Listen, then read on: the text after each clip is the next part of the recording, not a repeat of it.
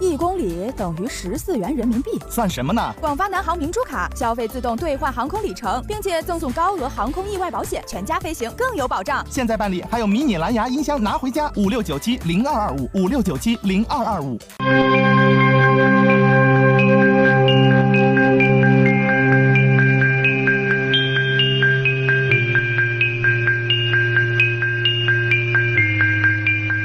是只有这个危险呢，你这经常在这搬搬搬车轮子，不应该有点危险。关键是小孩开学了，小孩上学，你有点危险吧？眼镜盖吧，那口露出来，过车吧，过人吧，自行车吧，那行人吧都不方便，骑的更不方便。记者沿着这条港湾路走了一个来回，发现在这条道路路中间的位置，大约有二三十个窨井盖突出了路面，最高处有。九厘米左右，很多车辆从此处经过都必须进行避让。记者注意到，这些窨井盖上面写有“雨水”“污水”或者“自来水”的字样，看来是属于不同的部门。不过，记者发现这条道路上并没有路牌和标志标线，道路两边也没有安装路灯。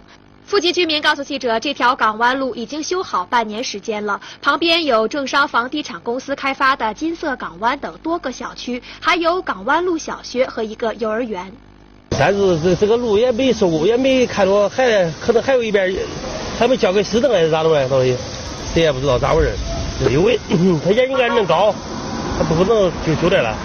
这个这个路的高早应该修好，拖这么长时间没修好。